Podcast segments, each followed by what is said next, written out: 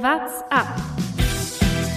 Here comes a big moment in the Tour de France. Derart souverän. And Sagan believes he has got it. Julien Alaphilippe gewinnt das Bergtrikot. Geraint Thomas is our Tour de France champion. Tourfunk, die tägliche Dosis Tour de France. Die Tour de France ist zurück nach einem Ruhetag. Oder war das heute schon der zweite Ruhetag in Folge? Man weiß es nicht so recht. Nach dieser elften Etappe, man weiß nur eins, der Sieger heißt Caleb Youn. Endlich mal. Endlich mal gewinnt er eine Etappe. Bei mir im Studio ist er nicht der Jonas Bayer, sondern er sitzt in Freiburg. Was machst du in Freiburg, Jonas? Hallo Lukas. Ja, ich bin in Freiburg. Äh, ich habe hier studiert drei Jahre lang, deshalb bin ich mal wieder zu Besuch und versuche natürlich die Nähe zu Tour de France zu erfassen, auch wenn sie schon eine Weile hier vorbei sind an dem an Freiburg. Da waren sie ja in der Nähe in Colmar und Mulhouse, eine Stunde nur weg von Freiburg. Der leichte Hauch von Tour de France weht noch hier vorbei. Hast du noch ein paar gelbe Trikots irgendwo auf den Straßen gesehen? Das ist wahrscheinlich zu weit weg dann, ne? Ah, nicht mehr, nicht mehr. Die Deutschen waren ja nicht in Gelb. Deswegen. Haben vielleicht eine rote Startnummer irgendwo noch hängen für irgendwelche ja. kämpferischen Fahrer wohl. Gab es auch noch nicht so viele. Ja, wie hat dir die Etappe heute gefallen? Du hast die natürlich trotzdem geguckt. Ja, natürlich habe ich es geschaut. Äh, nach Toulouse ging es und äh, es war im Grunde eine klassische Überführungsetappe, ein bisschen erstaunlich nach dem Ruhetag. Du hast schon gesagt, es war im Grunde wie ein weiterer Ruhetag, wurde nicht so schnell gefahren, wenig Höhenmeter. Am Anfang geht eine große, äh, eine große, eine relativ kleine Gruppe weg mit vier Leuten. Unser alter Freund Rosetto von Kofidis war wieder dabei. Lilian Calmejean vorne, Perez und Dechent, aber nicht äh, der Dechent, den wir schon von seinem Etappensieg kennen, sondern sein Namensbruder Aim Dechent von Bonti Gobert, die sich ja immer vorne mit zeigen. Und am Ende ähm, ja, kommen, werden sie wie gewohnt eingeholt, lassen sich die Sprinter nicht entgehen. Und, äh, weißt du, wer gewonnen hat? Caleb Youn. Warte. Celebration times, come on. Sehr gut, ja. endlich darf man mal feiern.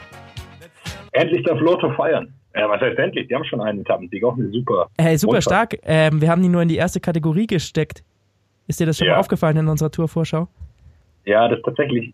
Ich bin mir nicht ganz sicher. Ich meine, ich hätte sie versucht höher zu stecken, aber äh, es hat, glaube ich, nicht Du bist geklappt. voll mitgegangen mit mir. Ich habe sie in die erste gesteckt und du bist voll mitgegangen.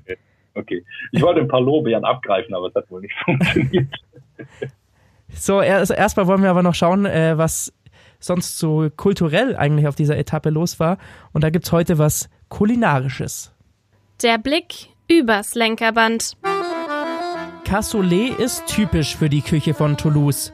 Cassoulet ist ein Eintopf und kann fast als Nationalgericht Frankreichs bezeichnet werden. Der Name leitet sich von der Keramikform ab, in der es zubereitet wird, die Cassolle. Die traditionellen Zutaten sind weiße Bohnen, Speck und gepökeltes Schweinefleisch.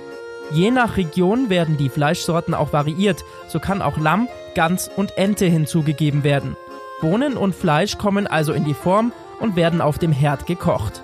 Danach kommt alles bei niedriger Temperatur in den Ofen. Der Garprozess kann dabei mehrere Stunden in Anspruch nehmen.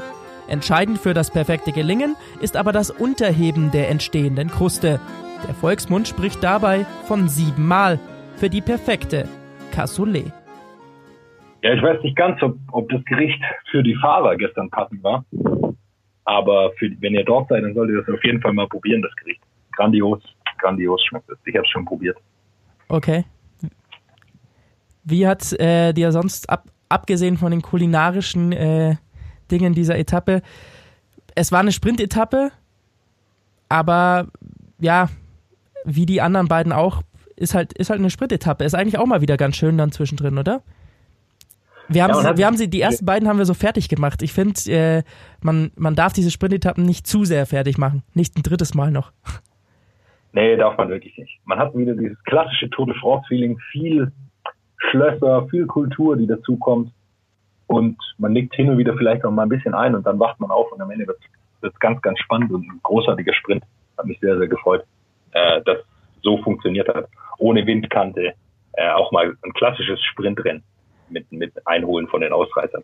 War trotzdem ein bisschen wilder Sprint. Am Ende, wenn man sich vor allem die Ergebnisliste anguckt, wer da, wer da so vorne dabei ist, ein Name, der mir aufgefallen ist, Warren Bagui auf 10. Ja. Das ist Warren Bagui auf 10. ehemaliger Gewinner des Bergtrikots, sprintet mit. Besser als Greipel. Hat auch sicher 40 Kilo weniger als, äh, als die, die Sprinter, die er da hinter sich gelassen hat. Auch äh, Bonifacio hat er hinter sich gelassen. Der Auch war wenn der auch- stinksauer. Der war, Der war richtig sauer. Der, dass er vor dem gelandet ist, lag vor allem daran, dass Caleb Ewan ihn im Sprint ausge, ausgebremst hat. Zieht voll nach links und bremst ihn komplett aus. aber was war's unfair? Würde ich nicht sagen, oder? Ja, er war, er war schon vor ihm und ich glaube, er hat ihn einfach nicht gesehen. Er fährt hinter Grönewegen, der super reingefahren wird von seinem Team, von Mike Teunissen dann am Ende, der vielleicht ein bisschen zu lang vorne fahren musste. Er hat nicht, ist nicht ganz aufgegangen, glaube ich, der Plan von Jumbo. Und dann kommt Caleb Ewan raus, ist super schnell, muss dann auch rüberziehen, damit er an Grönewegen vorbeikommt. Und äh, ja, dann passiert es. Ich glaube, äh, war nicht unfair, würde ich sagen. Caleb Ewan war bisher so ein bisschen der Pechvogel der Tour, immer eingebaut bei den ganzen Sprints. Ähm, Standardplatz ist Platz 3 gewesen für ihn. Jetzt hat er es endlich mal geschafft. Er hat tatsächlich vor der Etappe auch angekündigt, er will diesmal unbedingt früher den, den Sprint anziehen. Muss er gar nicht. Er hatte einfach nur eine unglaubliche Position. Er hatte den großen Vorteil, es gab quasi ja nur einen Sprintzug. Jumbo Wismar hat den aufgebaut und dahinter haben sich alle postiert. Und äh, da hat er den Vorteil, dass er direkt hinter Grönewegen war, der, wie ich gerade schon gesagt hatte, wahrscheinlich ein paar Meter zu früh im Wind war und dann konnte Ewan genau rausziehen. War nicht eingebaut, was ihm auch schon öfter passiert ist, hatte eine super Position und hat es dann gerade noch so geschafft. Äh, super. Was man aber gesehen hat, im Grunde sind nur Ewan, Grönewegen und Viviani. Wenn so ein flacher Sprint wird, haben alle anderen kaum eine Chance. Also es ist äh, mal wieder dann ein neuer Sieger gewesen heute. Das ist Wahnsinn bei dieser Tour, oder? Wie viele verschiedene Sieger. Es gab seit 1996 nicht mehr, habe ich vorhin eine Statistik gesehen, dass bei allen elf Etappen es unterschiedliche Sieger gab. Ja, super. Aber Die Teams mischen noch nicht so ganz durch.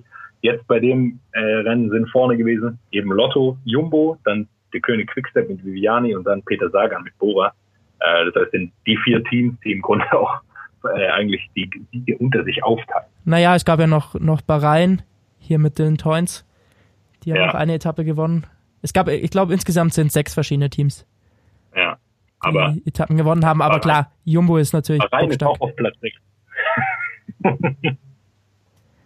also, die sind auch vorne dabei. Ansonsten, was ist Ah. auf dieser Etappe passiert? Wir haben äh, Leute, die ausgeschieden sind und die ein bisschen noch zurückgefallen sind. Ausgeschieden aus deutscher Sicht sehr schade schon davor. Ähm, ja, Rick Zabel, aber das war irgendwie ein bisschen abzusehen, ne? Ja, man hat es gehofft, äh, dass es nochmal, dass er sich, äh, ja, dass er sich erholt über den Ruhetag, aber es hat nicht geklappt. Ein Fieber ist dann, glaube ich, auch zu schlimm oder zu, zu schwer für ihn, äh, dass er da wieder zurückkommt. Ähm, Er war auf jeden Fall mega ja. enttäuscht. Er war, hat auf seiner Instagram-Seite ein sehr, sehr trauriges Bild gepostet. Er wollte dieses Jahr, glaube ich, unbedingt bis zum Ende dabei sein. Das war sein großes Ziel und ja, bitter, wenn dann so eine Krankheit ihm dann einen Strich durch die Rechnung macht. er hat es auf Instagram ja geschrieben, dann äh, letztes Jahr war er nicht fit genug, konnte es dann nicht über die Berge schaffen. Dieses Jahr hat er sich gut gefühlt, mit den Beinen zumindest, und dann kommt eine Krankheit dazwischen, ist natürlich super ärgerlich, aber das wird äh, noch einigen Fahrern jetzt passieren, äh, einfach weil die so anspruchsvoll und äh, da kommt das auch mal dazu. Richtig ärgerlich war natürlich Niki Terpstra. Der Ja, das hat wehgetan, schon beim. Zuschauen. Ja, es gab dann eben einen Sturz, der sah schon richtig schwer aus. Richie Port und Quintana waren darin auch verwickelt, denen geht's aber gut, hat man nichts mitbekommen, sah auch nicht so schlimm aus für die. Und dann lag er am Boden, Niki Terpstra konnte gar nicht mehr aufstehen. Das war schon, schon eine richtig üble Sache. Die sind ja dann auch ein bisschen hinten rausgefallen. Team Movistar und komplett Trek ähm, haben dann versucht, alle wieder ranzufahren, aber Trek hat äh, Ciccone vergessen. Ja, der, gut, äh, den haben sie vergessen, aber äh, ich glaube, das ist ihnen dann auch ein bisschen egal. Also Ciccone fährt nicht auf Gesamtklassement. Äh, so ist es dann, dass er ein bisschen zurückfällt. Das nehmen sie, glaube ich, in Kauf. Aber er war ja trotzdem noch nicht so schlecht platziert. Schon ein bisschen ärgerlich. Also ich ziehe vielleicht so ein bisschen den Vergleich zu, zu Jumbo, auch wenn es da nochmal äh, ein Level höher ist. Ähm, Ja. Da war ja George Bennett auch richtig angepisst nach Montag. Auch klar, wenn Kreuzberg der Hauptkapitän ist, so, Ja. so viel Zeit zu verlieren, weil er gerade Flaschen holt hinten und dann die Attacke kommt, ähm, der war stinksauer. Also ich habe ein Interview mit ihm gelesen. Hui, da konnte ich die Wut zwischen den Zeilen habe ich herausgespürt, die Aggressivität. Ja, äh, auch mit Recht natürlich. Der ist, ist einfach ein taktischer Fehler. Sein Team darf, darf ihn da auch nicht nach hinten holen und er darf auch nicht nach hinten fahren. Also so ein doppeltes Ding. Ja, aber er hat gesagt, es ist halt auch dann seine Rolle in der Situation. Also ich meine, wenn vorne der Sprintzug aufgebaut wird, dann muss noch jemand Kreuzweig beschützen. Dann ist halt niemand mehr da, der Wasser holen kann in so einem Moment. Dann bleibt es halt ja. an ihm. Das ist halt die also Rolle als, als Co-Kapitän. Ja, für mich wäre, ich würde trotzdem sagen, das ist nicht die richtige Teamtaktik, wenn man einen so gut postiert hat im Gesamtklassement, dann holt man ihn nicht nach hinten, wenn man weiß, dass. Ja, schon sehr seltsam. Also, da verstehe ich nicht. Chicone ist jetzt durch diesen Sturz und äh, wo man auch nicht weiß, wie gut ist er nach dem Giro, den er gefahren ist. Ich glaube, das können sie mehr verkraften als Jumbo Visma, diesen, äh, diese Bennett-Minuten, die er da kassiert hat. Ja, viel mehr, glaube oh. ich, kann. Ja, was wolltest du noch sagen? Ich wollte nur zu, zu Terpstra nochmal sagen, er ist halt traurig, dass er jetzt wieder sich schwer verletzt hat. Im Frühjahr schon schwer verletzt bei, den, bei der Klassikersaison und jetzt wieder ist er zurückgekommen. Äh, für ein kleines Team ist er der größte Name in der Mannschaft und äh, verletzt sich dann super ärgerlich für ihn und für die für die Team, äh, für das Team. Ein Wort vielleicht noch zu, zu André Greipel, der sich eigentlich in dem Sprintfinale sehr weit vorne gezeigt hat. Äh, nach seinem 37. Geburtstag gestern hat er sich ordentlich was vorgenommen, aber er hat es irgendwie einfach nicht drauf im Moment, ne? Nicht ja. mehr. Äh, er hat auch kein Team, das ihn irgendwie beschützen kann und er hat selber nicht die Beine, um da vorne mithalten zu können, weil es ist schon unglaublich schnell und äh, da kann er einfach gerade nicht mitmachen. Weiß ich nicht, ob er es nochmal schafft, da wieder mitmachen zu können, aber im Moment auf jeden Fall nicht. Hat tatsächlich auch gesagt, er will nächstes Jahr sich schon überlegen, ob er diesen Vertrag, der noch ein Jahr läuft bei Akea Samsig, ob er den verlängert. Ganz einfach, weil dieses Team um ihn rum dann nicht so aufgebaut wird, dass er wirklich Erfolg haben kann. Haben dann doch relativ viele gute Bergfahrer, wie zum Beispiel Bagi dabei. Ähm, das taugt ihm irgendwie nicht so ganz. Aber es gibt Gerüchte, dass Quintana noch äh, zu Akea wechselt, dann wäre es natürlich besiegelt für ihn. Da wird nicht mehr viel für Sprinter übrig sein. Dann. Die Frage ist, kommt er dann nochmal irgendwo unter oder war es dann die letzte Tour de France, die wir gerade sehen?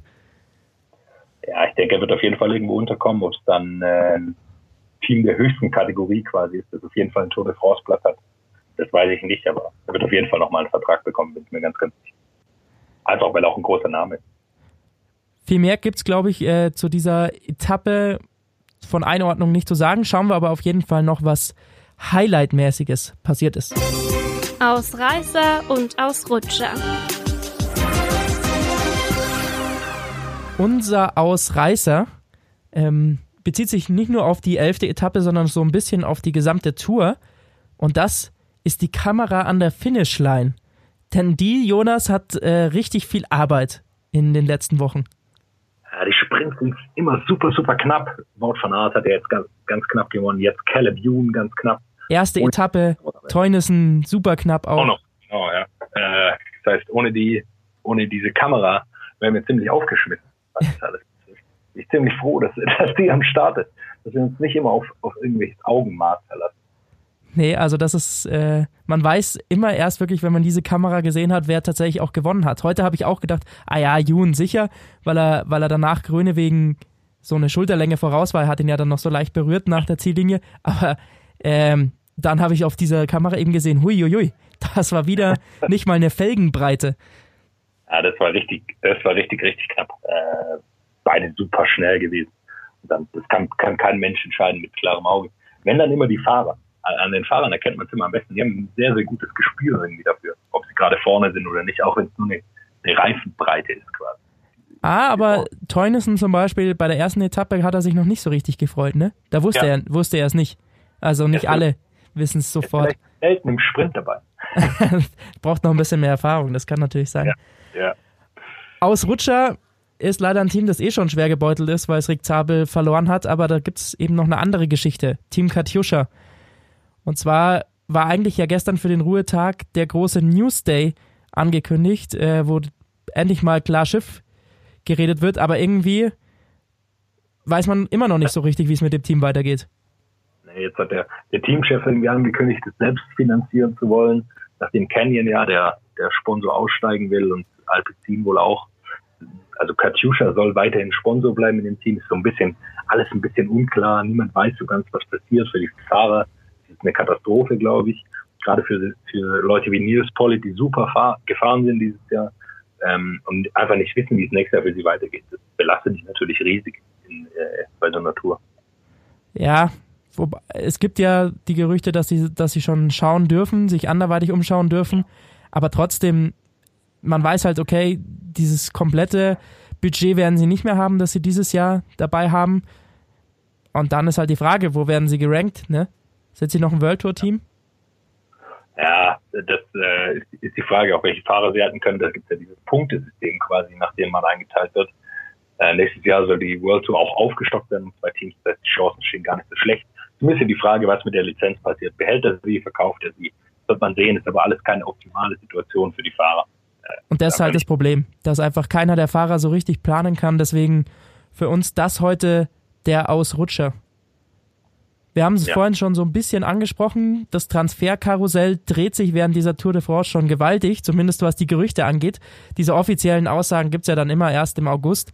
Trotzdem, glaube ich, kann man da schon die ja, ersten Tendenzen sehen. Also, was wohl sehr sicher scheint, ist tatsächlich, dass Quintana zu Arkea geht. Das heißt, ja. Movistar wird sich sehr umstrukturieren. Quintana weg, Landa soll wohl, geht wohl zu Bahrain, also Movistar macht wohl einen kompletten Turn in dieser ganzen äh, Leaderrolle. Vogelsang, Maas, Enric Maas spielen da wohl eine Rolle. In Sollen eventuell kommen. Carapaz ist auch weg. Das ja. ist ja schon die ganze Zeit, ob er zu den Neos geht. Ja, ah, komplett neues Team.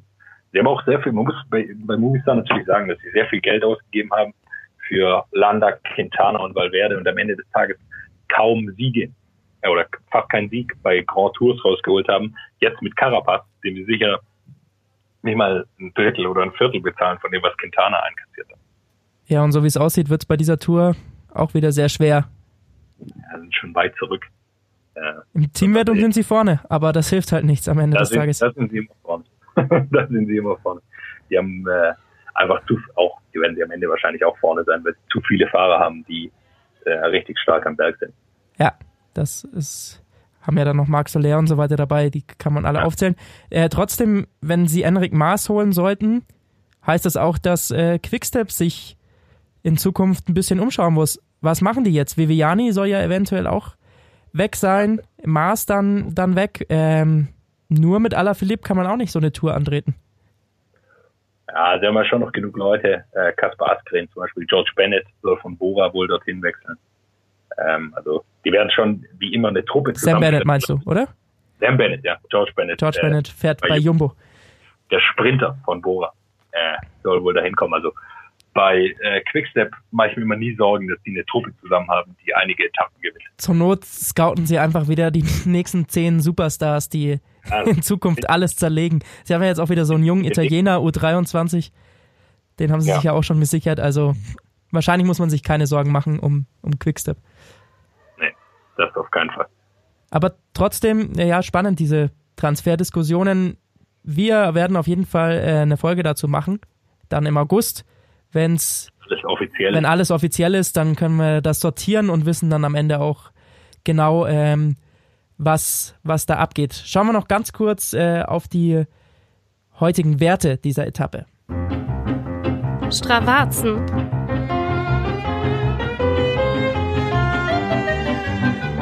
Und da geht's ähm, ja in Richtung Zielsprint.